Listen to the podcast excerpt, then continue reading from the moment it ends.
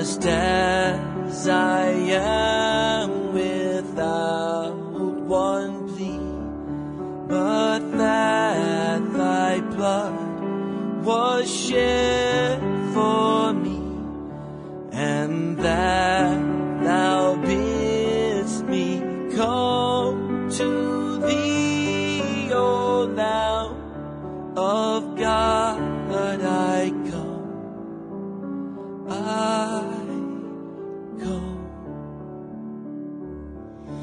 Planos e expectativas é o tipo de coisa que às vezes parece que só são feitos para serem quebrados. Aqui no começo do ano, eu me sentei em casa e aí sentei na frente do computador e comecei a escrever quais temas que a gente podia trabalhar para esse ano. No ano passado a gente fez um programa bem baseado em notícias, então toda quinzena você tinha aqui a tentativa de ser o mais atual possível. Era cansativo e acabava tendo muitos programas com temas não tão bem aproveitados. Então a ideia para esse ano é vamos trabalhar com temas grandes, vamos tentar fazer, como apareceu ali no trailer, que talvez você tenha ouvido, fazer um, um ano de grandes temas. Aí vamos lá, né? Coloquei ali alguns eventos importantes que aconteceram no século XX, uh, alguns temas da atualidade que geram discussão e algumas biografias. E ali no meio delas, coloquei o nome de Billy Graham. E quando eu soube que ele ia fazer 100 anos em 2018, sublinhei ele e deixei claro que, olha, a gente vai ter que falar desse cara. A nossa ideia era ir preparando o programa, gravar ele para logo assim, não deixar para depois e deixar na gaveta. Quando chegasse em novembro e ele fizesse 100 anos de idade, a gente aproveitava e lançava o programa comentando sobre todo o legado dele ao longo desse tempo todo. O Wilson Joás, que trabalha aqui na equipe do Fora do Éden, preparou um texto com a biografia de Billy Graham, colocando ali os pontos, as polêmicas, as poucas polêmicas, e marcamos a entrevista para o dia 25 de fevereiro. Mas aí chegou o dia 21. Morreu hoje aos 99 anos o pastor evangélico. And across the country for the man known as America's pastor, the Reverend Billy Graham, who passed away today at the age of 99. Billy Graham, spentosi a 99 anni nella sua casa in North Carolina. influyente pastor evangelista estadounidense Billy Graham, consejero espiritual de una docena de presidentes de Estados Unidos, murió a los 99 años. Esto lo informó la familia. A gente mudou a agenda dos programas, acabamos trazendo a biografia para mais cedo, do- aqui no começo do ano, nessa edição que você está ouvindo. Mas é uma mudança boa. Falar de Billy Graham, pensar sobre ele, nos ajuda a questionar o quanto que a gente tem servido a Deus, como é que a gente tem vivido a nossa vida. É ver que a gente não deve ser tão arrogante em pensar que né, a inteligência só surgiu com a gente, que todo mundo que veio antes não sabe fazer as coisas direito, mas envergonhar essa perspectiva vendo como que esse homem conseguiu ser um grande evangelista, ser alguém que se preocupava com os outros, ser alguém que não foi envolvido com escândalos. Tem bastante coisa interessante aí. Meu nome é Rogério Moreira Júnior e é com bastante satisfação que eu dou a você as boas-vindas a mais um Fora do Éden. Está no ar o Fora do Éden, porque depois da queda a vida vira notícia. Uma produção do Bibotalk.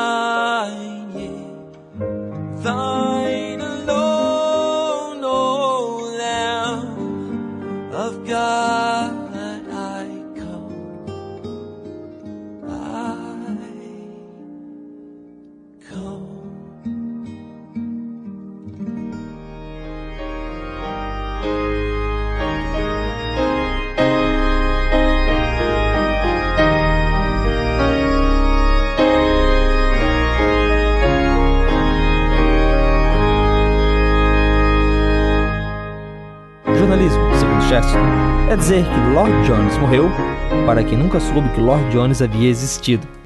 Ok, no caso de Billy Graham é diferente, mas não muito.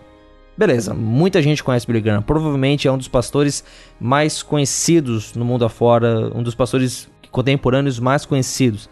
Porque ele pregou em muitos lugares, ele pregou em muitos países e tá aí há, há bastante tempo também. Certo? Então, esse Lord Jones não é tão desconhecido.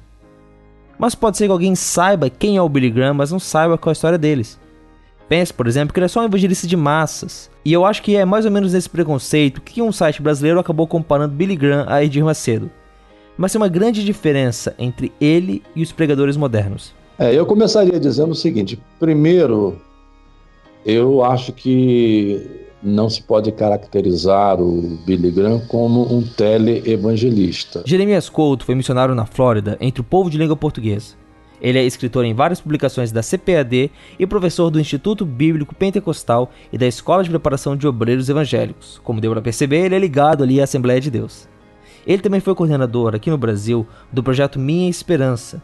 Ele, esse projeto é ligado à Associação Evangelística Billy Graham e ele mantém vínculos com eles até hoje. Embora ele tenha feito uso das mídias tradicionais da época, rádio e televisão, mas a sua ênfase era ah, nos eventos de massa, nos eventos de evangelismo para as multidões, mas com uma visão muito particular. Ele sempre acreditou que o evangelho de massa era dependente do evangelismo pessoal. E as suas cruzadas evangelísticas levavam pelo menos um ano de preparação exatamente para promover essa consciência nas igrejas participantes. Então, ele não foi propriamente dito um, um tele-evangelista. O que havia nos Estados Unidos ainda há é que as suas cruzadas eram, eram gravadas, eram, claro, editadas e depois transmitidas pela TV. Então você não vê um programa ah, de Billy Graham no formato de TV, senão as cruzadas que eram transmitidas pela TV. Essa é a primeira coisa. A segunda é a mensagem. Billy Graham nunca focou o seu ministério, nunca focou a sua mensagem em temas que são muito peculiares à, à teologia da prosperidade. O foco de Billy Graham sempre foi a cruz, sempre foi a necessidade de conversão, sempre foi mostrar que as pessoas são pecaminosas, mostrar o que é o pecado, mostrar a necessidade de arrependimento, da fé e, e mostrar o caminho da cruz todas as mensagens de Billy Graham, e ele era um grande pregador, muito vibrante, mas ah, o centro, o foco da mensagem de Billy Graham era a cruz, era a resposta de Deus ao pecado do homem, a resposta de Deus ao problema humano que foi dada através da cruz de Cristo, em que Cristo morre, se entrega por nossos pecados ele assume sobre si os nossos pecados e o homem, por fé, somente pela fé, passa a crer em Cristo. Então,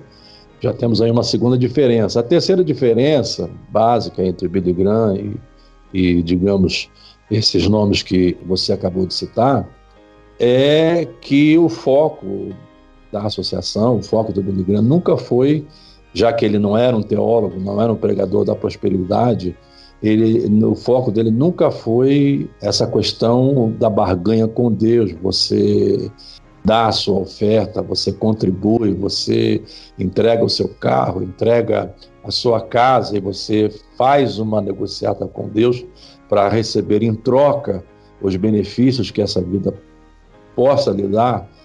Billy Graham nunca focou a sua mensagem nisso e o seu método de, de, de, eh, de arrecadar fundos é, sempre foi um método simples, cristão.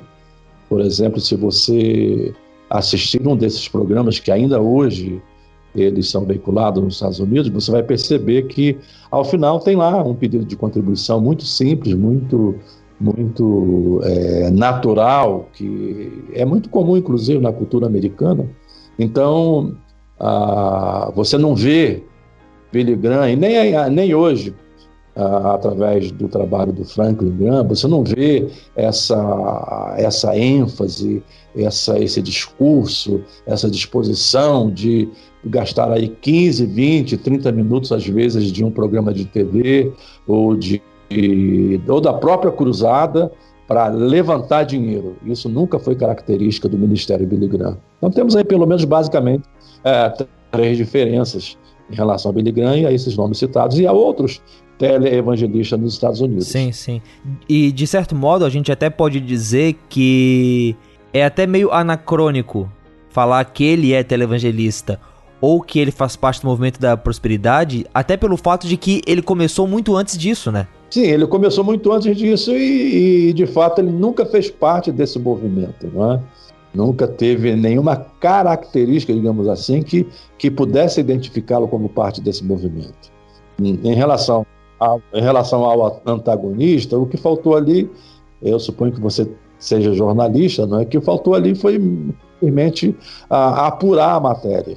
Né? Eu acho que matéria você tem que apurar.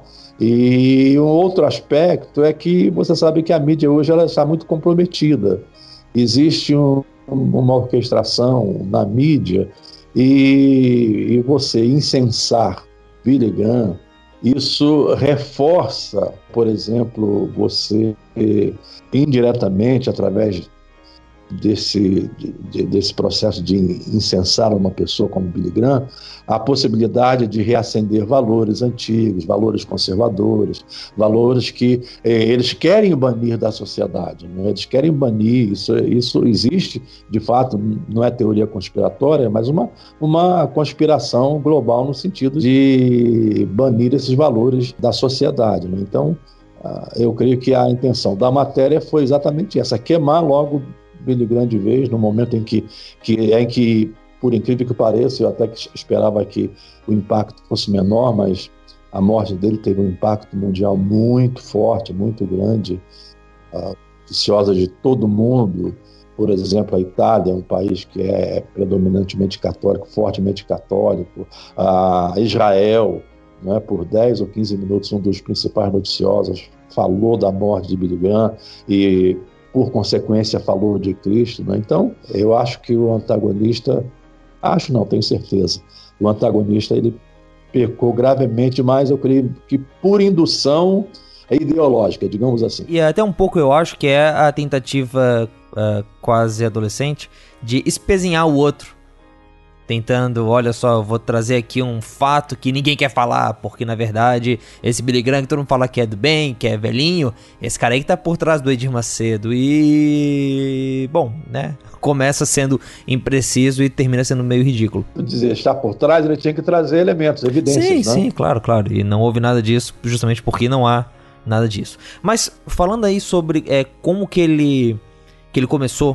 né? É, eu acho muito interessante que quando a gente vai pesquisar vários fatos importantes do século XX e coloca, né, coloca por exemplo, é, apartheid e Billy Graham no Google, ou Martin Luther King, Billy Graham, Lausanne, Billy Graham. São várias, assim, é difícil achar algum evento do século XX que foi muito importante para a igreja no qual ele não teve envolvido. Mas pra gente começar a falar do início da história dele, uh, como é que foi ali a uh, o, o início da caminhada dele na fé? É, são aquelas coisas que, que acontecem.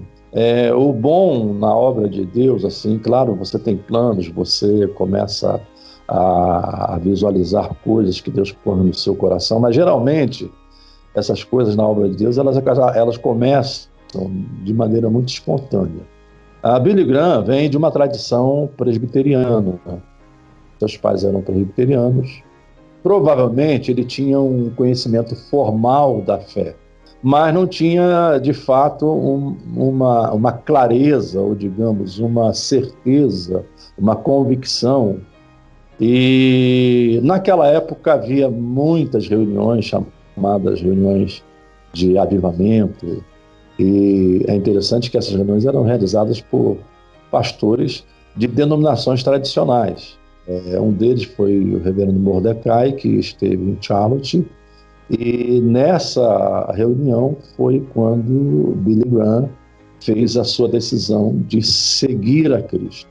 Ele, posteriormente, ah, foi estudar num seminário ali da região, mas parece que ele não concordou muito com a linha doutrinária e aí transferiu-se para o Florida Bible Institute e de lá para o Eiton, também na Carolina, onde ele se formou e foi onde ele conheceu a sua esposa, Ruth.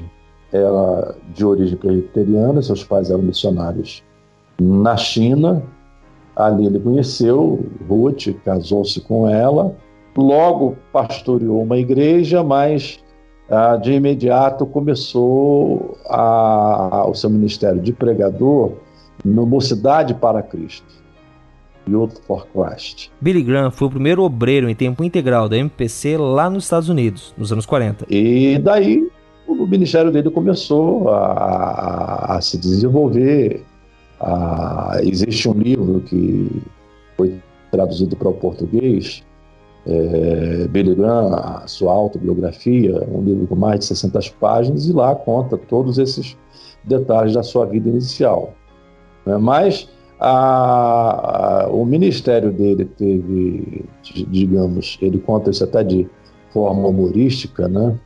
É, ela teve um, um, um input quando ele e mais alguns companheiros ah, foram ter uma audiência com Tuma e, e, e, na saída dessa audiência, os repórteres pediram a eles que, se não me foge a memória, levantassem as Bíblias ou dobrassem os joelhos, etc. E essa foi a foto estampada em, em todos os jornais, e daí para frente o ministério dele começou a se desenvolver. Agora, o grande input do, do Ministério Billy na área de evangelismo de massas foi a, a Cruzada de Los Angeles. A Cruzada de Los Angeles era para, do, para durar ali poucas semanas, naquela época se faziam cruzadas longas, né? mas poucas semanas, e ela foi tão repercutida, é, dois grandes empresários de mídia deram um apoio muito forte à cruzada, e ela foi tão bem repercutida que a cruzada durou três meses. Três meses, uh, cultos diários, a tenda. É, era muito comum naquela época se fazer esses eventos em tendas. E ali foi quando o ministério dele começou a tomar essa proporção e chegou a ser o que é hoje. Pastor, e como eram essas cruzadas? Você ouviu aí o Wilson Joás, que é membro da equipe do Fora do Éden, ajudou bastante na produção do programa e participa da entrevista também. Participavam várias igrejas, era apenas uma igreja. Essa, esse acontecimento de vários dias em tendas era sempre no mesmo lugar ou também se modificava? Hum, sempre no mesmo lugar. Nesse caso aí, é, três, foram três meses né, em Los Angeles, mas sempre no mesmo lugar. É, claro que, por exemplo, quando ele foi para a Inglaterra e ficou lá três meses, ah, ele não pregou só num lugar, pregou em diferentes lugares, mas é, é a, a tenda se instalava e ali, por uma semana, duas semanas, é, era feito o trabalho evangelístico. Billy Graham sempre caracterizou o seu ministério como um ministério interdenominacional ou transdenominacional, vamos dizer assim. Ele, exatamente por ser de caráter evangelístico, é, por ser reuniões para pregar a Cristo, para anunciar a Cristo, ele nunca quis restringir-se, digamos, por ser batista, ele poderia fazer com os batistas, né? mas ele nunca quis restringir-se a sua denominação, de maneira que a organização, à medida que ela foi sendo aprimorada, ela se preocupava em chegar nas cidades e, e Billy Graham só ia a uma cidade ah, mediante o convite das igrejas daquela. A partir disso, então, ele fazia as cruzadas e as pessoas que criam em Cristo, que, que tomavam a decisão de responder à mensagem, elas eram, depois, os seus cartões de decisão eram enviados para essas igrejas participantes.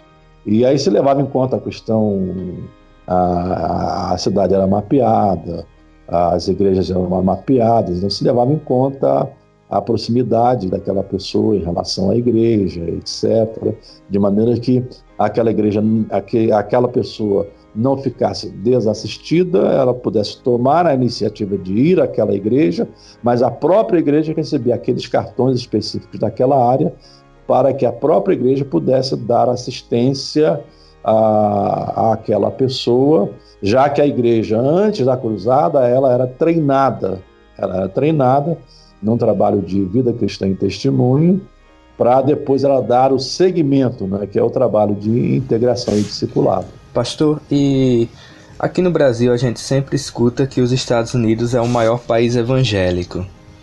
É, qual era o público específico de Billy Graham e a quem ele estava se dirigindo nessas cruzadas? Eu diria que a gente pode comparar o Brasil nesse sentido, a, aliás, comparar os Estados Unidos nesse sentido ao Brasil. O Brasil é o maior país católico do mundo, mas na prática são, são, são católicos nominais.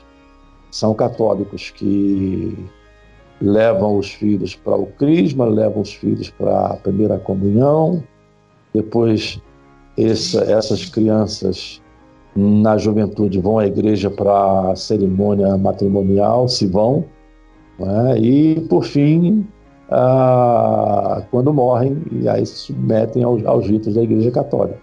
Então, nos Estados Unidos, ah, existe aquele compromisso cristão de muito, muitos, muitas igrejas, de, de muitas fés, digamos, evangélicas, né? mas existem os cristãos nominais. Cristãos que a igreja é mera religiosidade, não, eles não têm uma convicção, não têm uma prática de fé, não tem. Ainda hoje é assim, era assim naquela época, é, por ser maioria protestante, né? Isso se tornou comum, são, eram cristãos nominais. Então a mensagem de Billy Graham ela era dirigida a esses cristãos. É, inclusive a expressão nascer de novo, né, que ela se tornou muito comum no meio evangelical, essa expressão, ela, ela, ela embora bíblica, embora embora Jesus tenha dito isso para Nicodemos, mas ela tomou essa, essa forma moderna né, de caracterizar o processo de conversão é, exatamente nessas circunstâncias em que você está para cristãos nominais, cristãos formais, cristãos que de repente eram como Nicodemos, conheciam, mas eles ainda não tinham tido essa experiência de, de, de conversão, de crer verdadeiramente em Cristo. E então a, as mensagens de Billy Graham nos Estados Unidos, as cruzadas, elas, elas eram focadas para esse tipo de, de, de, de pessoa. Sim. Então, assim, é, ele não tinha, por um lado, uma.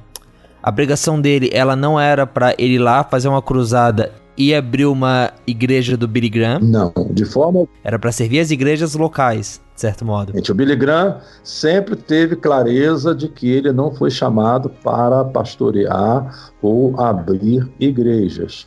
E, de modo que o, o, o, serviço que ele prestava, o dom que Billy Graham tinha, era de evangelista e era dessa forma que ele gostava de ser identificado, evangelista Billy Graham. E assim, a, é, esse modelo que ele usava de cruzadas, ele já existia antes como é que era? Já tinha gente que fazia cruzada nesses moldes de apoiar a igreja, de é, ir num lugar e falar com muitas pessoas. O próprio Mordecai, que o senhor falou antes, teve um papel importante na conversão do Billy Graham, fazia um pouco disso, mas era parecido? Sim, era parecido. Ah, claro que, que, como estratégia, a estratégia foi sendo aprimorada com o tempo, mas era parecido o trabalho do Mordecai, não, do reverendo Mordecai, não só ele, mas havia outros.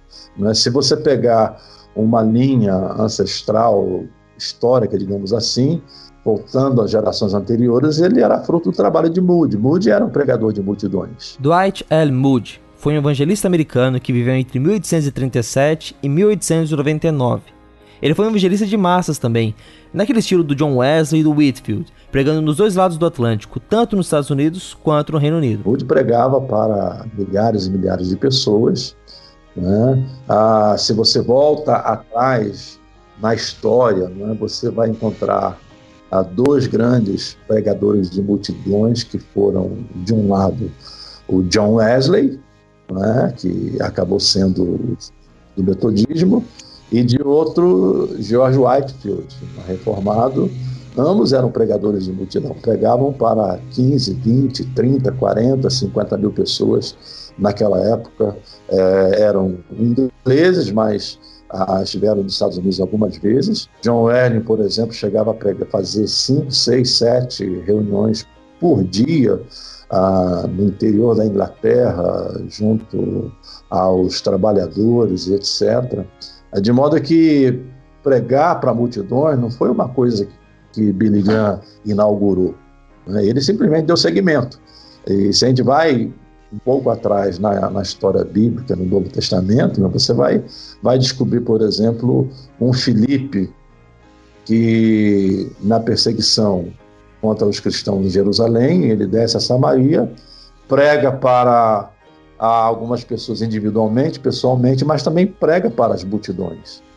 Não prega para poucas pessoas. As, as, as multidões, elas se ajuntam para ouvir a mensagem pregada por Filipe. Então, o trabalho do Billy Graham não, não foi um trabalho, digamos, uh, modernoso, algo que ele inaugurou e, e que difere da estratégia evangelística usada por, por pregadores do passado e até uh, pelo próprio Filipe, como está registrado lá uh, no livro de Atos. Né? E agora, é claro que, à medida que o tempo passa, a, você aprimora a forma de fazer. Né? Por exemplo, olha só que privilégio, né? Se a gente fosse é, fazer essa entrevista talvez há 20, 30, 40 anos, seria um processo extremamente trabalhoso, né? porque você teria de ligar para um fixo, teria de montar aí tema, é, de maneira que isso aí teria um custo alto, demoraria, mas hoje com as ferramentas da tecnologia. Eu estou aqui em Teresópolis, ah, numa coisa muito rápida, muito depressa, só marcamos o horário. Eu estou sendo entrevistado por vocês que estão aí em Florianópolis e o Wilson Recife. Então, estamos ao mesmo tempo de, de três lugares diferentes. Então, a gente tem que ponderar é, é, nesse sentido, porque há pessoas que acham que a gente tem que viver ah, na realidade de 1800, de 1700, etc. Né? E, e, não é bem assim. Eu, eu tenho certeza que se Cristo vivesse hoje, ele, ele procuraria dispor de todos os recursos para fazer com que a sua mensagem mais rapidamente chegasse aos quatro cantos do mundo. Né? Então, esse aspecto Billy Graham aprimorou. Né? Ele aprimorou usadas. Mas quanto a, ao método em si, ele não, ele não inovou. Ele só fez dar continuidade ao que outros já vinham fazendo. É, mas é curioso isso porque, né, a gente pensa num Whitfield ou num Wesley e já era uma coisa interessante o fato deles cruzarem o oceano para ir pregarem nos Estados Unidos, né? Uh, sair ali da, da Inglaterra para os Estados Unidos. Quando a gente olha pro, pro, pro Billy Graham, a gente vê o quanto que o alcance dele foi no mundo todo. Algumas publicações aí nos Estados Unidos têm dito que ele era o pastor da América. Mas eu acho que, é, de certo modo, isso é até um título pouco generoso pro Billy Graham. Porque o impacto dele foi muito forte, muito além da América. Sim. É... é ele teve um impacto em, em vários países, muito pela facilidade, muito pelo contexto econômico, talvez até um pouco pela plenitude do tempo em que Deus permitiu que Billy Graham vivesse para poder aproveitar também certos contextos que, que facilitariam. Eu acredito que essa última expressão que, que você usou sobre a questão da contemporaneidade, do, do tempo em que Billy Graham viveu, né, eu creio que Deus tem para cada época pessoas que ele levanta. Né, é, é, Deus quem opera, tanto querer quanto efetuar. Não adianta nós querermos ficar lutando contra isso. Deus levanta pessoas. Né? E, por exemplo, George Whitefield e também é, John Wesley, eles foram levantados para aquela época. Ah, não havia ah, meios de comunicação como temos hoje, a, a imprensa escrita já existia, mas ainda comparando proporcionalmente ao, ao, tempo que vivemos hoje, muito precária. Os meios de transporte, por exemplo, sair da Inglaterra para os Estados Unidos era através de navio. Ah, o próprio Billy Graham, quando foi à Inglaterra pela primeira vez, ele não foi de avião, ele foi de navio. Né? Porque ah, provavelmente escuro, não saberia precisar, né? mas ah, o uso de avião ainda não era um, algo acessível né, a todo mundo. Ah, então ele foi de navio. Ou seja, a Whitefield e, e John Wesley, eles fizeram o que puderam para sua época, alcançaram.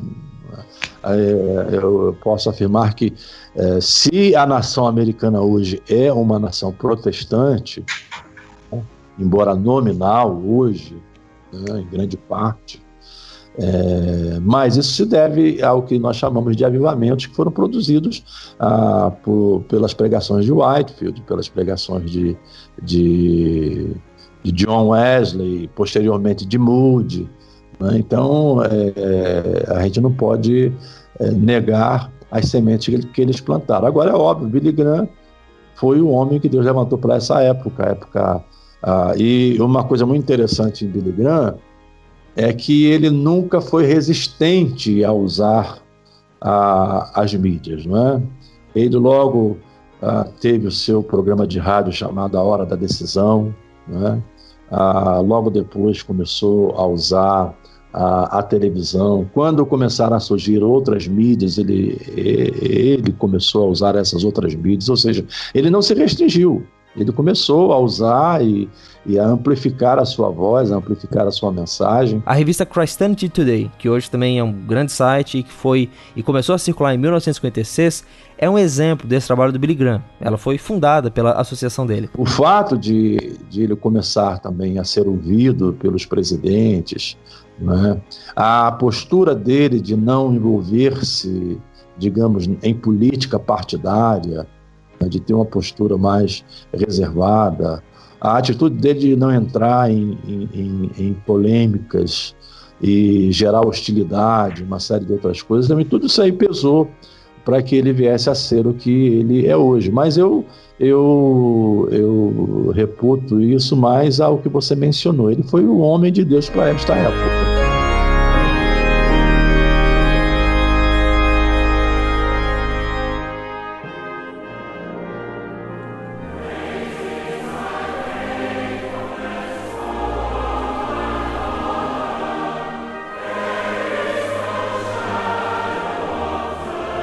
Pastor, nós vemos na biografia de Billy Graham que ele passou durante sua vida por mais de 180 países, inclusive países é, que, ligados à União Soviética durante a Guerra Fria, durante o Apartheid. Qual era a relação do pastor Billy, do evangelista Billy Graham com esses países da União Soviética e como foram feitas essas cruzadas? Eu não tenho, assim, digamos, é, detalhes específicos né, em relação a, aos procedimentos. Né? Ah, o que nós temos é que Billy Graham, no seu desejo né, de, de, levar a mensagem, de, de tornar conhecido o nome de Cristo, ele passou a ter interesse, primeiro pela União Soviética, ah, os seus contatos com a União Soviética naquela época teve muito trabalho de diplomacia, né, sendo ele um homem com a exposição que tinha nos Estados Unidos, com o relacionamento que tinha com presidentes, etc. E uma coisa que, que Billy Graham deixou muito claro para os presidentes da época é que o comunismo ele não precisava de um só tiro para ser abatido. Né? Creio que em cima disso o trabalho de diplomacia né, começou a ser feito. A, a, ida dele à União Soviética foi facilitada. Ele foi à União Soviética. Ele encontrou-se lá com os principais líderes, Brezhnev antes e posteriormente com Gorbachev. Com isso ele conseguiu pregar numa igreja ortodoxa né, lá na, na, na Rússia.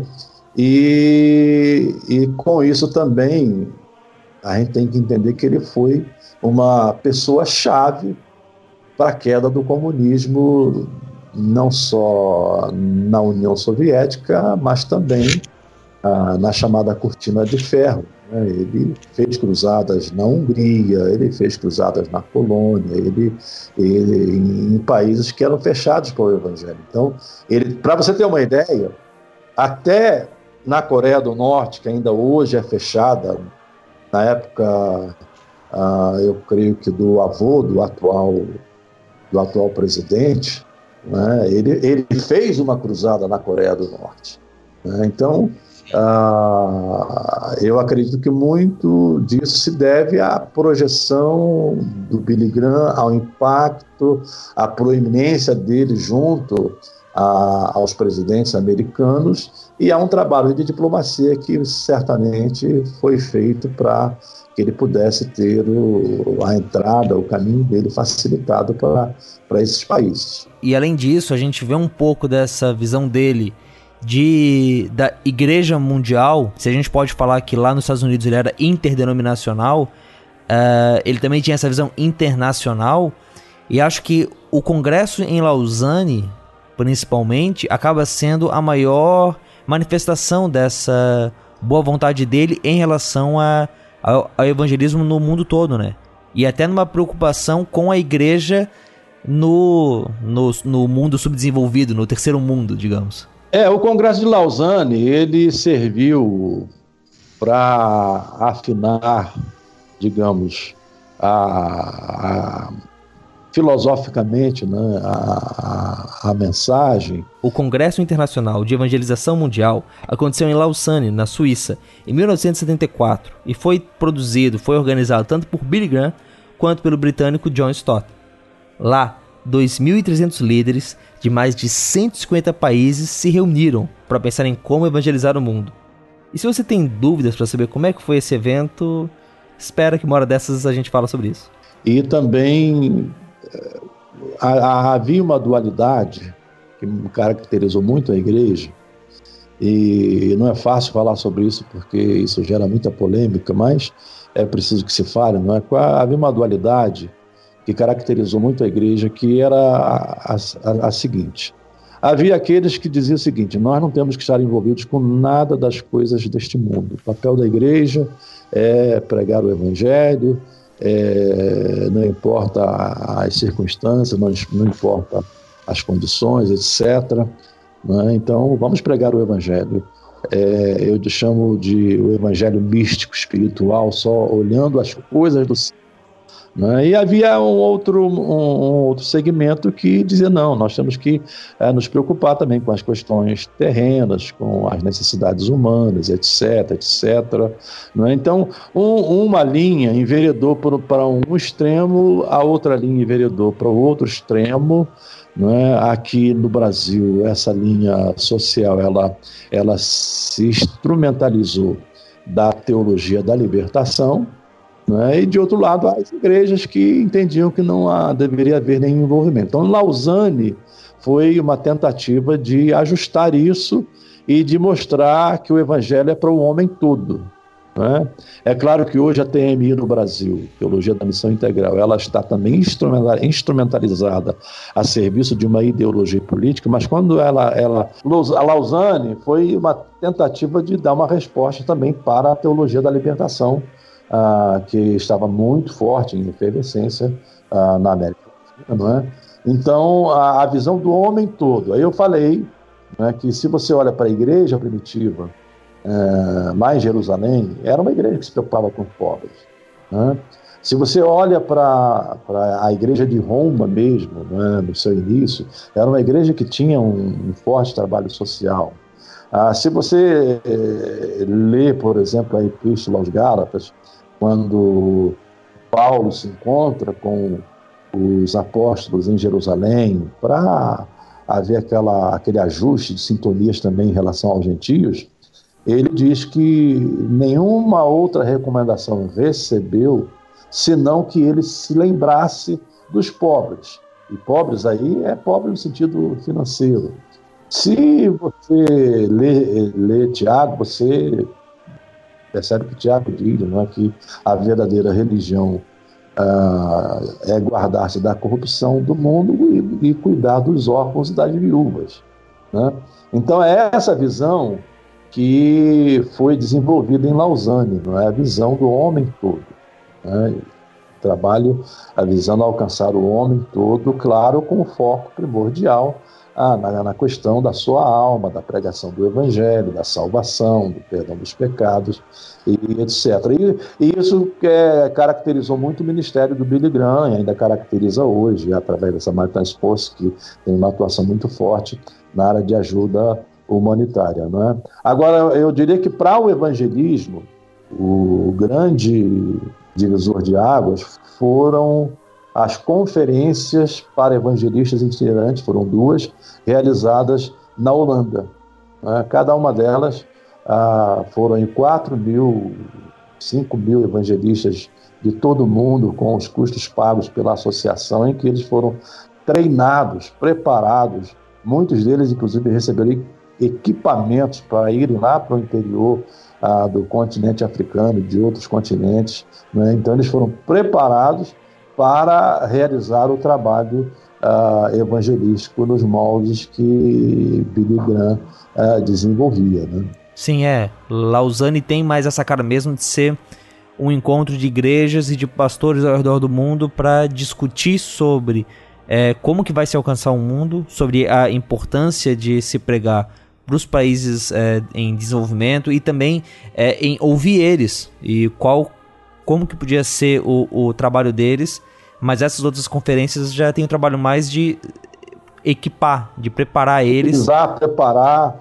Uh, e, e, lamentavelmente, no Brasil, em ambas as conferências, essas de evangelistas itinerantes, se você pegar a lista dos que foram para lá enviados, você não vai encontrar, se encontrar, vai encontrar um ou dois ou três evangelistas itinerantes. Eu não quero exagerar, quero pecar por exagero, mas talvez seja isso. A grande maioria, com todo respeito, com toda a consideração, que, com, com a máxima vênia, a maioria foram caciques que foram enviados para esses dois eventos e que pouco contribuíram para o evangelismo do Brasil. Pastor, é, a gente falou de que na visão de Billy Graham o evangelho sempre vai mudar a ação social do homem, e a gente vê um episódio uma década antes de Lausanne que foi muito marcante, que foi o encontro dele com Martin Luther King. Em que consistiu esse encontro e como era a relação deles? A relação deles era boa. Inclusive, o próprio Martin Luther King fez uma declaração que, que se não fosse a ação de Billy Graham, é, talvez ele, Martin Luther King, não tivesse tido as condições que teve para realizar o trabalho que fez. É? Então, uma, uma, dessas ações foi quando, numa cruzada, o próprio Billy Graham desce do púlpito e separa a, e tira aquela separação que havia é, de maneira que de um lado estavam os brancos e de outro estavam os negros. Ele faz isso, ele tira isso, né? ele, ele não aceita pregar para um público segregado e é, é um testemunho muito forte, vivo, não é? intenso, que mostra o coração de Billy Graham. Quando ele está, por exemplo, na África do Sul, na época em que o apartheid lá ainda ah, vigorava de uma forma muito intensa, a, a, a, cruzada de Billy Graham foi uma cruzada aberta para todos e há um trecho que ele diz que Cristo não pertence a um grupo, Cristo pertence a todos. Né? As pessoas pegam esse trecho para dizer que Billy Graham era universalista. Ele, ele não está dizendo a todo no sentido do, do universalismo, ele está dizendo a todo no sentido de que não há acepção de pessoas. Né? Cristo é para todos. Né? Para o negro, para o branco, para o amarelo, para o índio, para o australiano. É esse o sentido das palavras que ele dá na sua mensagem, pregando lá na África do Sul. É, e ali era um contexto onde isso era muito importante de ser dito, até porque, infelizmente, a igreja, de certo modo, teve tanto seu papel na, no, no início do apartheid. Por, por, interpretação equivocada da Bíblia, né? É, ela contribuiu muito para o racismo, a discriminação racial, digamos assim. Quando Billy Graham vem com essa mensagem, é, ele colide com, com sistemas arraigados, inclusive no meio religioso. Né? Então a contribuição, o próprio Martin Luther King, ele reconhece isso, ele diz textualmente, o trabalho de Billy Graham teve uma contribuição muito grande que se não fosse o trabalho de Billy Graham, talvez ele não tivesse ah, alcançado e realizado o que fez. Bom, falando dessa, a gente falou dessa campanha dele pelo mundo e não tem como a gente não falar das visitas que ele fez aqui no Brasil. Billy Graham esteve quatro vezes no Brasil. Esteve em 1960 no Congresso da Aliança Batista Mundial, ele foi o pregador, inclusive no Maracanã, já naquela época. Posteriormente, em 1962, ele esteve em São Paulo, numa cruzada no Pacaembu, 1962. Ah, e aí passam-se 12 anos e ele só regressa em 1974 na cruzada do Maracanã. É, foram cinco dias, né, de 2 a 6 de outubro. Nessa época eu tinha 20 anos de idade, ainda não era casado. Eu já trabalhava no, com, no escritório da Cruzada Boas Novas, a reverendo Bernard Johnson, né, que era o nosso, digamos, o nosso Billy Graham, o nosso evangelista de cruzadas na Assembleia de Deus. E ele me cedeu para trabalhar nos escritórios da Cruzada Billy ali no Rio de Janeiro. Eu trabalhei ali por três meses e eu participei de todos os dias no Maracanã e foi realmente uma, uma apoteose. Né? Todas as igrejas envolvidas. Ah, na época não havia Universal, esses movimentos de prosperidade. Então, quando eu falo todas as igrejas, estou me referindo às igrejas ah, históricas, digamos assim, Batista, Presbiteriano, Assembleia de Deus, eh, Congregacional. Ah, eu publiquei até no meu, no meu Facebook alguns prints daquela época que o irmão me, me forneceu, ele tinha ah, isso em arquivos, não é? Então, a, a, a cruzada antes havia todo aquele processo de preparação, como eu disse, né? É, se montava um conselho consultivo na cidade, um conselho executivo, né? É, havia funções designadas para cada um, e isso era um processo demorado. Né? Uma coisa que, que era muito forte, como eu disse para você logo no início, né, que a Billy Graham não abria mão do evangelismo pessoal. Então, as igrejas eram treinadas para que cada crente escolhesse aí um número de amigos, era chamada Operação André, né, sete amigos, pusesse os nomes desses amigos numa folha de papel, num, num folder, né? É, e se comprometesse a orar por esses amigos. A uma outra parte do mesmo folder ficava na igreja, num painel que a igreja montava de modo que a igreja também se comprometesse a orar por aquelas pessoas, e uma outra ia para o escritório da cruzada, para que a própria cruzada pudesse orar também ter a dimensão do número de pessoas não crentes que estariam presentes na cruzada, porque a ênfase da cruzada de Billy Graham era para pessoas não crentes ou, ou, digamos, religiosas formais que não conheciam a Cristo. Né? Essa sempre foi a ênfase. Né? Então, um compromisso que as igrejas assumiam quando convidavam Billy Graham era de levar a maioria possível de pessoas não crentes. Naquela época, eu não sei se, se hoje ainda o Franklin trabalha, porque eu não tenho mais atuado na área de festivais, eu atuei no festival que eu coordenei em Belo Horizonte, e hoje minha atuação é mais na Samaritan Sports, aqui no Rio de Janeiro, ah, mas havia o, o, a estratégia dos ônibus. Né? Então, se forneciam ônibus às igrejas, né, devidamente cadastradas, devidamente treinadas, é, devidamente é, conscientes não é, do seu envolvimento, do seu papel, e o compromisso dessas igrejas era que, era que pelo menos 60% da lotação do ônibus ou dos ônibus fosse de pessoas ah, não convertidas. De modo que quando Billy Graham pregava na cruzada, a imensa maioria, 60%, 50%, eram de pessoas não convertidas. Então a cruzada de Billy Graham no Maracanã ela foi cinco dias. Uh, hoje é muito difícil fazer uma cruzada de cinco dias. Né? O Franklin está fazendo uh, de dois dias, né? sexta e sábado.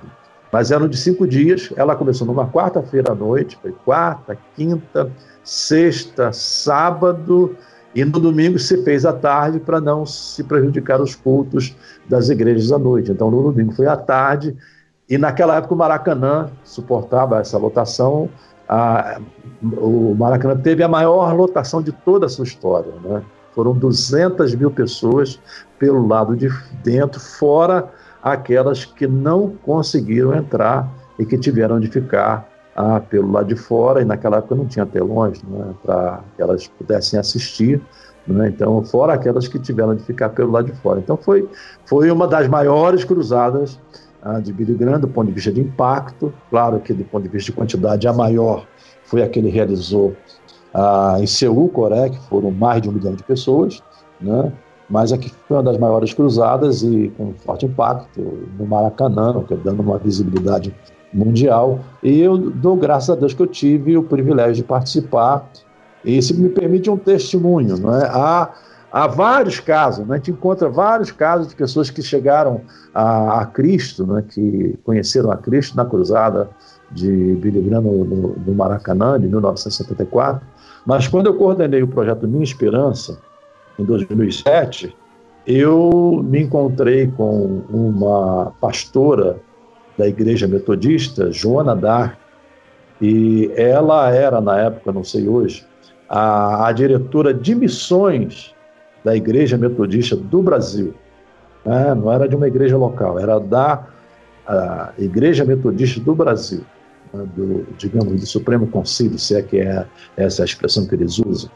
E eu me encontrei com ela, inclusive escrevi o testemunho dela, esse testemunho foi publicado na Decision Magazine, a, da Associação Billy Graham. Ela se, teve o seu encontro com Cristo na Cruzada de Billy Graham, no Maracanã, em 1974. Amém. Então é uma coisa que Billy Graham sempre dizia, não é? você faz uma cruzada, mas se uma pessoa ah, naquela cruzada vir a Cristo, é, todos os esforços da cruzada estão compensados. Como é que era? Porque às vezes, mesmo quando a gente tem eventos de evangelismo na, nas nossas igrejas, a gente, né, tem lá o momento do apelo, as pessoas vêm à frente e aí, óbvio, há toda uma alegria, mas eu penso que algumas vezes não há uma uma falta de, de perceber o quanto que a pessoa está sendo honesta nisso, né? Eu ouvi um, um caso um tempo atrás lá em Moçambique de uns missionários australianos que viam e iam pro pastor da igreja e falam: Nossa, olha só, a gente fez um futebol ali, fez apelo e dezenas de pessoas vieram a Cristo. Só que aí o pastor falou: Olha, são pessoas que se você convida para ir na sua casa, elas vão dizer que vão. Mesmo que não possam ir, mesmo que elas saibam que não possam ir, porque elas não sabem dizer não. Então, na ideia e no agrado de poder é, fazer bem para a pessoa estrangeira que está ali e tudo mais, isso faz com que elas, no caso ali, aceitem o um apelo, levantem as mãos.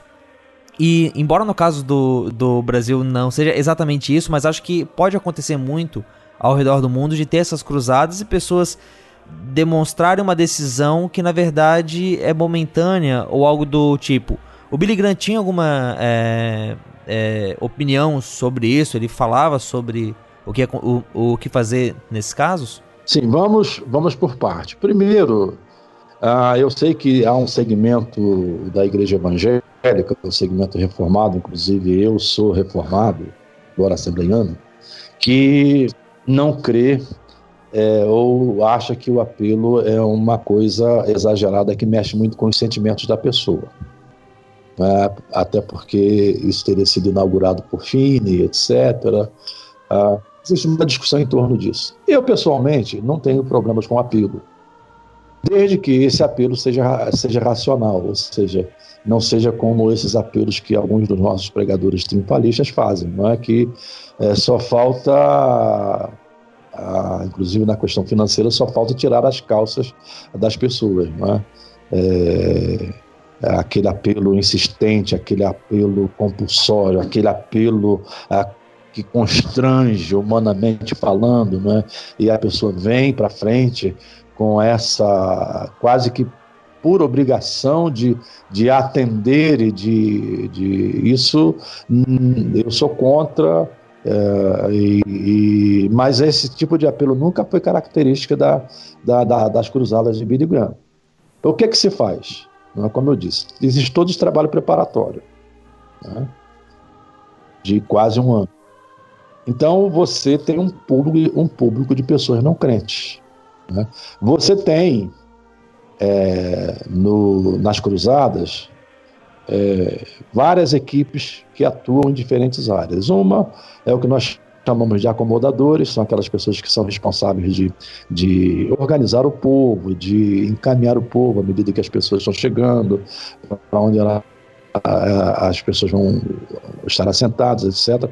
E outra é o que nós chamamos de conselheiros, são pessoas treinadas num curso chamado Vida Cristã e Testemunho, né? elas são treinadas, preparadas, e essas pessoas, durante o, a cruzada, elas ficam espalhadas, né? elas ficam espalhadas no meio ah, da, da multidão, e figurativamente a gente usa a expressão que aí nesse momento não se trata de, de pescar com o anzol, mas de lançar a rede.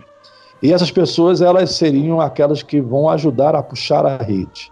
Então, de que forma? Elas vão perceber as, as digamos, as reações das pessoas durante a mensagem, como é que elas estão se comportando, o interesse, e elas se postam junto a essas pessoas simplesmente para facilitar a ida dela à frente, porque a, a, a Bíblia diz que com o coração, em Romanos, né? Com o coração se crê para a justiça e com a boca se faz confissão para a salvação. Claro que isso aí pode ser particularmente, como também pode ser de forma pública. Né? Não existe nenhum, ah, nenhum regramento dizendo que tem que ser particular, não pode ser de forma pública. Né? Então, elas vão à frente e exige todo um trabalho de anotar ah, no que se chama de cartões de decisão. Né? Então, ali se anota o nome, se anota o endereço, se ah, no, no caso de hoje se anota o e-mail, se anota o celular, se anota o zap, tudo o que é possível para você manter contato com aquela pessoa.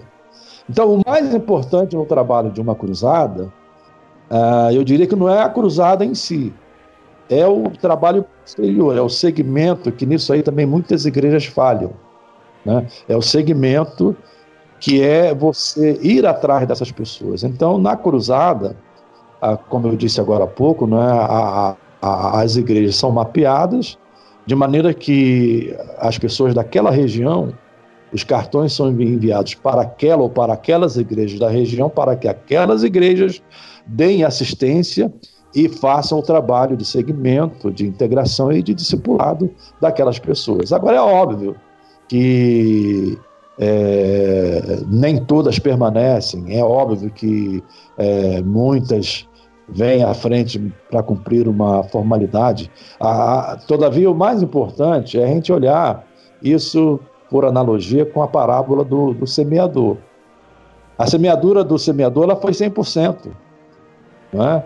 Agora, a semente caiu no meio de pedras, a semente caiu entre espinhos, a semente caiu é, à beira do caminho e também a semente caiu na terra fértil, né, naquela terra que já estava preparada para receber a semente. Né? Essa terra, ela produziu, ela deu resultados. Então, numa cruzada, eu diria que o processo é muito parecido. Né? Agora, o importante é que sempre aquelas pessoas que foram àquela cruzada, elas ouviram claramente, né? É, não foi uma mensagem enviesada, do tipo, ah, ah, venha para você é, ter uma vida melhor, venha para você é, viver uma vida ah, nababesca, para você ter prosperidade, é, e não se ouve nada de Jesus. Elas ouviram uma mensagem clara, uma mensagem simples, uma mensagem direta, acerca da obra de Cristo no Calvário, acerca dos pecados, acerca da necessidade de arrependimento, fé, acerca de crer no Senhor Jesus Cristo. Então, elas estão conscientes, elas saem dali, pelo menos do ponto de vista da pregação, mesmo que corações, seus corações tenham estado fechados, elas, elas saem ah, e, e, e, conscientes do que ouviram ah, durante aquela, a, a cruzada. Não é o tipo de mensagem de Billy Graham apelar para a prosperidade, né? Inclusive, entre os textos que a gente viu como homenagem durante essa semana, teve o texto de John Piper que diz que. Vamos ressaltar: John Piper é um reformado. Isso. Ter um testemunho de reformado a favor de Billy Graham é muito bom. Ele diz que admira muito Billy Graham porque ele sempre quis que no seu ministério, no ministério de John Piper, ele pudesse chegar num momento em que ele pudesse falar no púlpito e as pessoas soubessem de que a mensagem não era dele, era apenas a Bíblia. E Billy Graham conseguiu isso. Sim. O, uma coisa interessante que você vai ouvir no, no, nas mensagens de Billy Graham, por isso que tem muita gente aí que está ah, reacendendo coisas velhas, antigas, mas ah, são pessoas que, do ponto de vista de Billy Graham, não tiraram nem as fraldas, não, é? conhecem o ministério de Billy Graham, estão é, vendendo peixe que vem já de terceira ou quarta mão né? Elas precisam conhecer o ministério de Billy Graham, conhecer.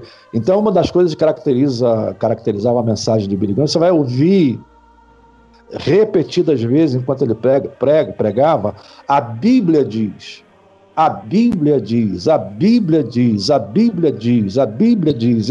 Isso é, é sempre foi uma característica dos sermões de Billy Graham. Ou seja, a mensagem não era dele, a mensagem era da Bíblia, e John Piper é, sublinhou isso muito bem, não é? a mensagem era, era, era, era a mensagem de Cristo, a Bíblia diz, né? e, e uma coisa interessante, eu não sei exatamente onde foi, mas na autobiografia isso está descrito. Né?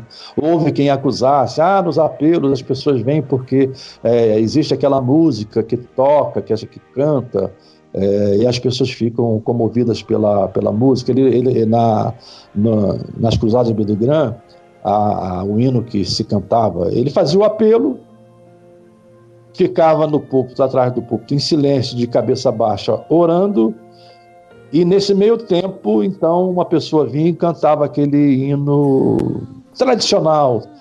Tal como estou, meu Senhor. Eu vim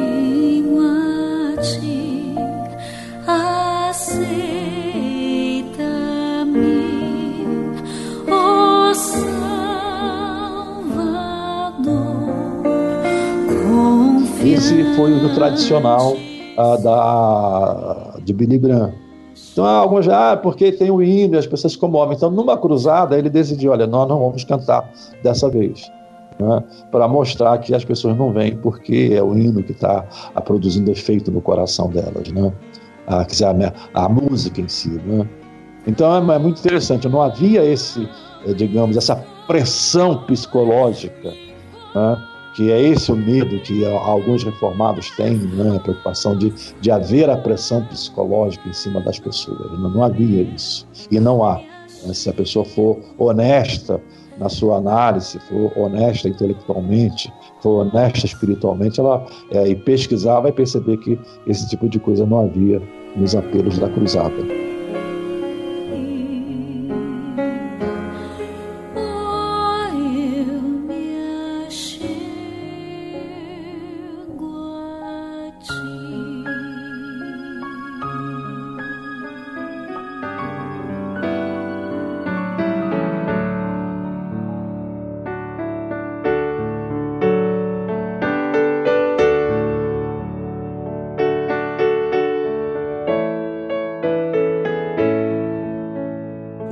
Pode falar um pouco sobre então o Minha Esperança, o Samaritan's Purse, sobre esses projetos do Billy Graham que acabam tocando aqui no Brasil? Sim, ah, o Minha Esperança foi realizado no Brasil ah, nos anos de 70, 2007 e 2008.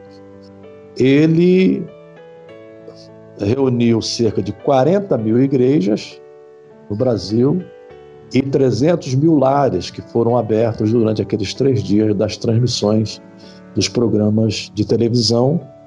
Esses programas foram transmitidos nos dias 5, 6 e 7 de novembro, se não me foge a memória, de 2008.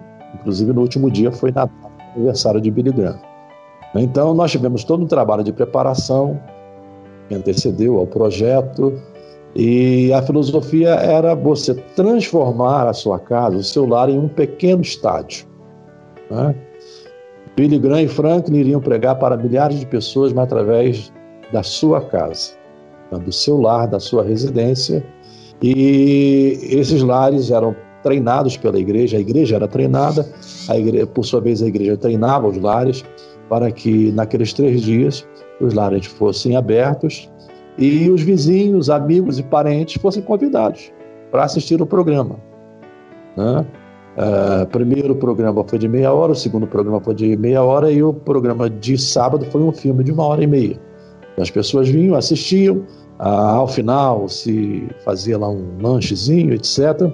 Mas também ao final se dava oportunidade a elas para que elas é, tomassem uma decisão de seguir a Cristo. Né? Então, trabalho focado no evangelismo e a média de, de decisão, os dados que eu tenho aqui, né, era, foi de 1,2 por cada lar, de maneira que nós tivemos é, em torno de 360 mil pessoas que preencheram, né, preencheram a ficha. Ah, sei hoje de uh, igrejas que já estão implantadas e começaram com esses pequenos essas pequenas reuniões em, muitos desses lares. Conheço pessoas que, que foram alcançadas e permanecem firmes hoje ainda na fé. Esse foi um trabalho. Agora, o outro, Samaritan's Purse, ele surgiu lá atrás. Billy Graham, ele teve uma vida, quando jovem, uma vida de rebeldia, ele tinha suas revoltas, mas ele teve uma experiência também ah, no Líbano, ele conta isso no livro dele, Filho Rebelde de Billy Graham. Ah, no Líbano, ele teve uma presença muito, muito forte né, do Senhor, e então a vida dele mudou, se transformou. Mas ele não queria seguir a carreira do pai, seguir o, o trabalho do pai, o ministério do pai, não queria ter nenhuma identificação. Então ele começa o ministério da Samaritan's Purse. Esse ministério tem várias frentes. Uma das frentes é, são as caixas de sapato que esse trabalho começou para alcançar as crianças da Bósnia, na época daquela guerra da Bósnia. Então, a, as caixas de sapato eram preenchidas com presentes para cada faixa etária, a faixa etária de 2 a 4, 5 a 9, 10 a 14, e é, se levavam esses presentes, mas esses instrumentos eram chamados de oportunidades evangelísticas. Então as crianças recebiam, mas ao mesmo tempo elas eram evangelizadas e, consequentemente, as suas famílias eram alcançadas. Hoje, esse projeto está em todo o mundo. No Brasil, ele é incipiente pela dificuldade que a burocracia cria para importar essas caixas, de modo que houve uma tentativa e essas caixas ficaram no porto por mais de um ano e, por fim, eles tiveram de enviar essas caixas para a Ucrânia, porque não teve como é, é, tirá-las da alfândega. Né? Então, no Brasil, nós estamos usando um sistema que é o chamado BAB, quer dizer, Build a Box, ou seja, con construir a caixa do país. Né? Eles enviam a verba e nós construímos a caixa. Então, é algo mais demorado. Nós temos esse processo andando aí em Recife, Há uma equipe que trabalha já e ela já distribuiu aí ano passado parece que em torno de 5 mil caixinhas, o que é pouco, não é? diante dessa imensidão de igrejas e de, de, de necessidades que há em Pernambuco. Né? É, é um pessoal muito ligado aos Gideões Internacionais. Aqui no Rio, eu estou coordenando essa equipe. Ano passado, nós distribuímos aqui no Rio duas mil caixas. A previsão para este ano é de 6 mil caixas, mas que é um número ínfimo, não é? Diante da realidade que nós vivemos. É muito pouco. Né? É, então, é um processo um pouquinho mais demorado. Mas, paralela, paralelamente, paralelamente a isso, estamos trabalhando com, com a, os, os órgãos do governo para tentar a desvencilhar, desvencilhar essa burocracia e ver se a gente consegue importar. Porque ao importar, aí vamos ter em quantidade maior. Então, a, esse programa é basicamente o seguinte: você treina a igreja, faz um evento evangelístico, as crianças são convidadas para o evento evangelístico, elas não são convidadas para ganhar presente, esses presentes são lá guardados debaixo de uma lona, elas não veem, não sabem, não são informadas. É feito o evento evangelístico, conta-se uma história de Jesus, né? ao final elas são convidadas a tomar uma decisão por Cristo e depois, aí sim, como surpresa, se faz a entrega das caixas. Mas antes da entrega das caixas, as crianças se, se comprometem a frequentar um curso de discipulado chamado A Grande Jornada, que é um curso de três meses. Então, elas vêm para esse curso por três meses, ministrado uma vez por semana, e ao final de três meses, então, elas são graduadas, elas recebem um diploma de graduação, ah, como uma forma de estímulo, né, que pode ser talvez o primeiro diploma que elas recebam, e tudo isso aí é todo um processo de consolidar a vida dessas crianças e a vida de suas famílias na igreja. Né? Essa é uma das, das frentes da Samaritans Force. Ela é uma entidade de ajuda internacional, ela tem hospitais de campanha, por exemplo, ela tem um hospital instalado no Iraque. Quando há, há desastres, né, tragédias, catástrofes tipo tsunami, terremotos, etc., é, a, a, a é uma das primeiras entidades a chegar com suprimentos para socorrer nesses primeiros. Há várias frentes lá, mesmo nos Estados Unidos, ah, naquele furacão que Harvey, que houve na Flórida, na, ah, no Texas, aquele outro que houve ah, na Flórida, de muita devastação e a Samaritana, no, em Porto Rico também. Então, nessas três frentes, o, a Samaritans Post tem trabalhado uh, buscando uh, restaurar e construir casas para quem perdeu as suas casas. Ou seja, é um trabalho muito forte nessa área social. Mas uh, o, o, importante é, é, é, é focar que tudo isso aí tem um fim, tem um propósito: evangelismo pregar a Cristo. Sempre o foco é esse. Bom, para a gente ir fechando a entrevista, pastor, uh, falando então sobre o que, que a gente tem daqui para frente, né? Em primeiro lugar, é, como é que você tem visto é, o impacto dele fora da igreja?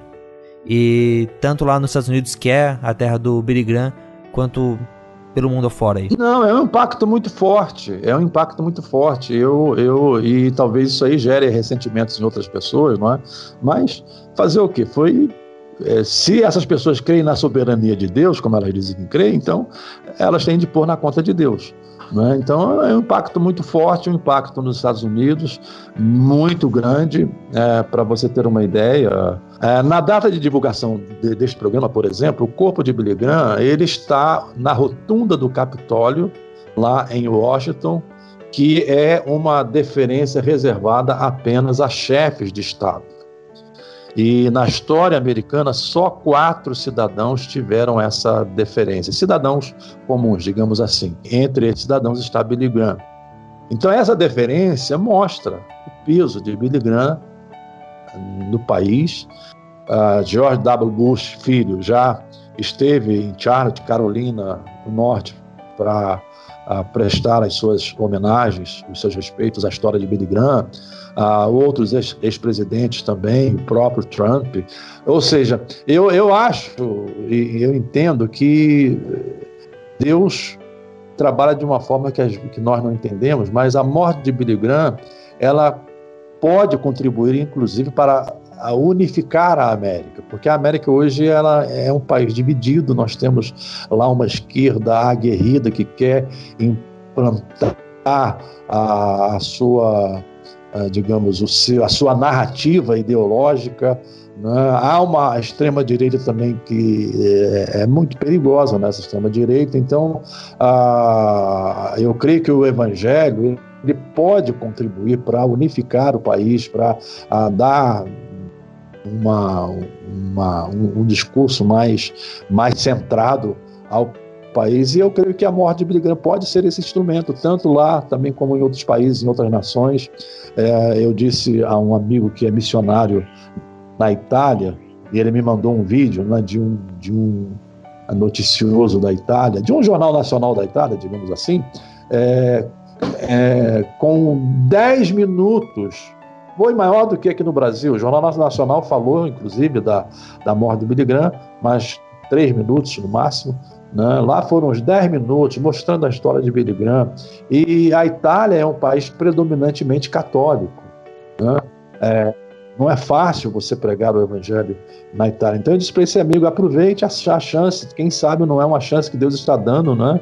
através de um programa como esse, né? mostrando uh, e falando de Billy Graham, por várias vezes eu, eu entendi no italiano né? a, o, o repórter mencionando o nome de Cristo, né? É, então, é, mostrar quem é esse homem, né? fazer fazer aquele approach, né? como Jesus fez com a mulher samaritana, como a Felipe fez com o eunuco que ah, vinha de Jerusalém para a rainha de Candace, estava lendo o profeta Isaías, ele se aproxima e diz, tu está entendendo isso aí que você está lendo? Então, fazer esse, essa aproximação, vocês conhecem esse homem, a história desse homem, e e usar isso como um meio de, de proclamação do Evangelho, porque esse é o nosso papel proclamar Sim. o Evangelho. E nada mais justo do que, para honrar a memória do Billy Graham, do que aproveitar até a morte dele para poder pregar o Evangelho, né? É, foi, foi a neta dele, a Cici, ela escreveu um, um Twitter e ela disse isso, que a oração dela é que é, durante esses dias, esses poucos dias, ah, em que o evangelho seria proclamado, e, e, essa foi uma exigência de Billy Graham antes de morrer. Ele, inclusive, ajudou a preparar o seu próprio funeral. Ah, um detalhe muito curioso: o caixão que está sendo usado foi construído da maneira mais simples, né, de, de, de madeira simples, de pinho, e foi construído por prisioneiros que construíram também o caixão da sua esposa, Ruth, né, prisioneiros de uma prisão de Angola. Né? Então, ele está dentro de um caixão muito simples para os padrões americanos, e o foco que ele pediu é que no seu funeral ah, se focasse ou se as luzes fossem para o Evangelho para o Evangelho e Assis, então, ela disse que estava orando para que durante esses dias ah, da morte do seu avô, ah, o Evangelho fosse proclamado e milhões de pessoas ao redor do mundo pudessem ouvir acerca, não de Billy Graham, mas acerca da pessoa de Cristo. Certo. É, pra, é, e, e, além disso, é, isso a gente viu o, o, o impacto dele no mundo. Qual que você acha que, para nós, enquanto igreja brasileira, o que que, em resumo, o senhor acha que a gente mais pode aprender com Billy Graham, né? Já que a gente está voltando, então, a ver as pregações antigas, provavelmente novos livros vão ser relançados para poder, pelo pessoal que está interessado em ler sobre ele, quais são os pontos do Ministério de Billy Graham que nós, como igreja brasileira, mais poderíamos é, ser abençoados em conhecer? Eu diria que paixão evangelística seria a nossa melhor resposta ao legado que Billy Graham deixou, paixão evangelística. Ah, uma coisa interessante, Steve Lawson é, é também um, um, pastor reformado. E bem reformado, né? Ele é da, daqueles que briga pelo sermão expositivo até as últimas. Isso, mas ele por 10 anos trabalhou com a Associação Billy Graham, né? e ele, num texto que escreveu há pouco mais de quatro dias, eu acho, ele nesse texto fala que ele começou quando foi convidado para uma cruzada na sua cidade, a sua igreja participou e ele acabou ficando responsável por essa parte. E o que mais a cruzada contribuiu para a sua igreja foi reavivar a paixão evangelística, reavivar o amor evangelístico. Eu não estou dizendo por exemplo, que os nossos irmãos reformados não evangelizem, absolutamente eles evangelizem. Se você vai para a igreja presbiteriana do Brasil, você, é, na sua estrutura, você encontrará um departamento de evangelização em missões. Né? Existe um trabalho de evangelização em missões, né? mas existe um outro lado que às vezes a gente fica naquele é, naquela negligência. Não, os que são de, de, de Cristo, Deus mesmo vai trazê-los, então a gente não precisa tomar qualquer iniciativa. Ora, eu creio que o Deus que provê a salvação também é o Deus que provê os meios. E um dos meios é proclamar a palavra, é proclamar o Evangelho. A palavra de Deus é um dos meios, não só para uma vida de piedade, mas é um dos meios para a salvação. Então, proclamar a palavra, pregar a palavra, é, é, é um dever nosso. E eu diria que se, se nós queremos ser gratos a Deus pelo legado de Billy Graham, gratos a Deus pela, pelo que ele deixou, né, pelo exemplo que ele nos legou, seria resgatar essa paixão evangelística. E quando chamamos paixão, paixão evangelística, não é fazer reuniões para crentes, não é fazer reuniões para pregar mensagem triunfalista, para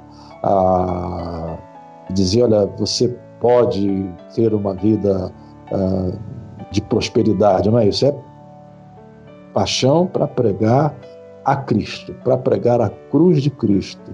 Como disse Paulo em Gálatas 6 e 14. Não me glorie em qualquer outra coisa, senão na cruz de Cristo, pela qual ah, eu estou crucificado para o mundo e o mundo crucificado para mim. Né? Então, eu acho que esse seria o grande, o, o grande legado que ele nos deixa e, e isso que nós deveríamos tentar impulsionar ah, na igreja brasileira. Pastor, e diante da história de Billy Graham, é, de toda essa obra que ele fez, o senhor acredita que teremos durante esse século XXI um outro Billy Graham? Existe uma frase que diz que ninguém é insubstituível. Eu discordo um pouco dessa frase porque cada uma pessoa ela exerce o seu papel. Então, no papel que ela exerce, ao qual ela foi chamada, é? ninguém vai substituí-lo. Por exemplo, eu não poderia dizer que Billy Graham substituiu Mordecai, que Billy Graham substituiu Moody, que Billy Graham substituiu é, John Wesley ou George Whitefield. Eu não poderia dizer isso porque eles foram homens, cada um deles, para uma época. Então, nesse sentido, eu acho que ele, ele cumpriu o seu papel. É? Agora, Deus, em sua soberania, pode levantar outros homens. Nós tivemos homens do porte de Billy Graham, que foram homens é, de grande projeção mundial. Né? Nós tivemos aí é, David Wilkerson, tivemos o, o próprio Sproul, tivemos o Revenue e tantos outros que foram, mas não, não tiveram a mesma projeção dele, não tiveram, né? mas eh, foram homens também que tiveram uma grande contribuição para a igreja no mundo. Né? Então, ah, certamente Deus terá outros. Né? Deus, Deus não fica sem voz profética, Deus não fica sem instrumentos, Deus não, Deus não fica é, sem quem possa dar prosseguimento à sua obra. E, nesse sentido, a própria Associação Billy Graham, o próprio Franklin, é, ele se cristalizou né, contra a sua vontade, porque não era desejo dele né, mas se cristalizou e hoje é, é, um, é um homem de referência nos Estados Unidos também. Então, a Billy Graham cumpriu o seu papel e nós é, vamos honrá-lo se dermos continuidade ao legado que ele deixou e nesse processo certamente outros virão e que Deus vai usá-los talvez na mesma proporção ou até em maior proporção do que usou, usou Billy Graham até que o Senhor volte. É, mas eu, eu, eu, eu acho que tem esse às vezes. Pelo menos a gente estava conversando esses dias sobre essa questão, mas até naquela ideia de que o que o, o Billy Graham faz, é, fez de ser essa pessoa que vai para vários lugares do mundo e prega o evangelho e é conhecida por todos, é, no horizonte eu pelo menos tenho alguma dificuldade em dizer o nome de alguém que tem o mesmo peso que ele, né? Né? A gente não enxerga, eu concordo com você, a gente não enxerga, mas vamos pensar assim, sob esse ponto de vista, né? Quando o Billy Graham começou lá atrás, será que alguém enxergava nele essas possibilidades? Né? É...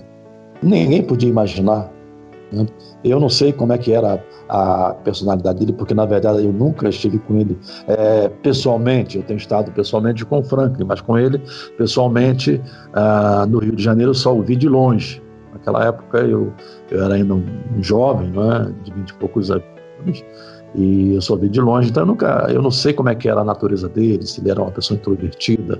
Né? Então a gente, às vezes a gente olha, para uma pessoa e diz: essa pessoa não, não vai dar nem para ser trocador de ônibus. De repente, essa pessoa que Deus toma, transforma, usa e faz dela um instrumento. Né? Então eu concordo com você. É assim, olhando em perspectiva, olhando no horizonte, a gente não percebe alguém, né? Ah, um nome que poderia ter o peso de Billy mas e teve também o seu peso, mas já está com seus quase é, 80 anos também. É, é Luiz Palau, não sei se já ouviu falar dele. Né? Luiz Palau também foi um grande evangelista. Ah, ele está, inclusive, agora ah, doente de um câncer, né? ele está em processo de tratamento, mas até pela idade ele já não vai mais ah, ter condições de ter a projeção do Billy Graham. Então eu concordo com você. É, a gente não vê no horizonte, mas o ponto que eu quis afirmar é que a gente não pode determinar o que vai acontecer amanhã. Né? Então, pode ser que surja amanhã alguém né, que Deus levante para usar com a mesma proporção, com a mesma dimensão que usou Billy Graham.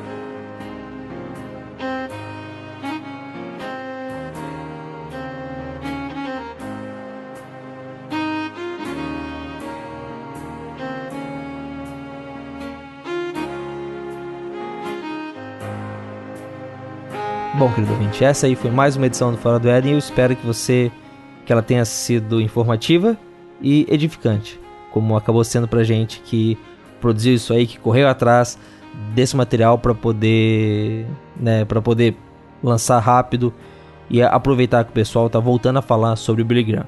Além disso, você já deve ter ouvido isso olhando o BTcast, mas deixa eu reforçar aqui também. Em maio a gente vai ter o BT Day. Vai ser um evento onde vai ser uma espécie de conferência onde a gente vai reunir praticamente todo mundo que trabalha no site, todo mundo que trabalha nos podcasts lá em Campinas. Vai ser ali no final de semana do dia 12 de maio. Se você quiser ir lá e participar com a gente, aqui nesse post você vai encontrar mais informações. Vai ali, eu acho que vai ser legal. Se você quiser falar com a gente, você pode mandar e-mail para fora do mas não é o único jeito de falar com a gente. Você pode também usar nossas redes sociais. A gente tem um grupo Telegram que você já conhece, tem bastante gente ali, mas agora estamos com recém-criadas contas no Facebook, Instagram e um grupo no WhatsApp. O link para todas elas está aqui no post. E se você passar por lá, deixa um comentário. Eu não sei como é que você chegou aqui nesse programa, mas tem vários jeitos de você ouvir o Fora do Éden. O primeiro, o jeito mais uh, óbvio no primeiro momento, é você entrar em bibotalk.com e ali você vai procurar pelo programa, clica nele, vai ter o, programa, o, o botão do play, você aperta, ou então você baixa, baixa para o celular, escuta no computador, faz o que for, for melhor para você. Mas tem jeitos que são mais fáceis. Por exemplo, se você usa Android, existe um aplicativo, existem vários aplicativos que eles agregam podcast. Então você diz para ele quais podcasts que você gosta e ele vai dizendo quando é que tem alguma novidade. Um deles é o Castbox. Eu recomendo ele porque ele é de graça, ele não tem anúncio e é só você ir ali na parte de procurar, digitar fora do Eden e aí você encontra.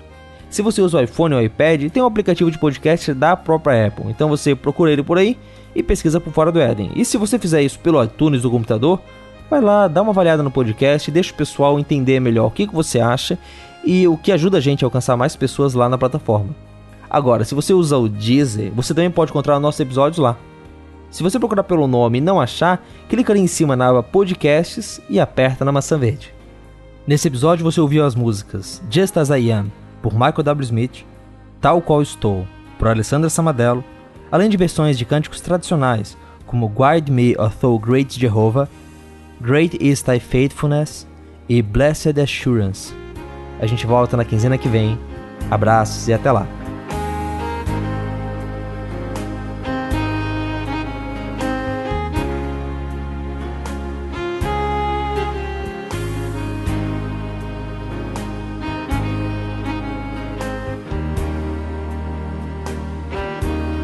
Você acabou de ouvir o Fora do Éden, uma produção do site em podcast Bibotalk.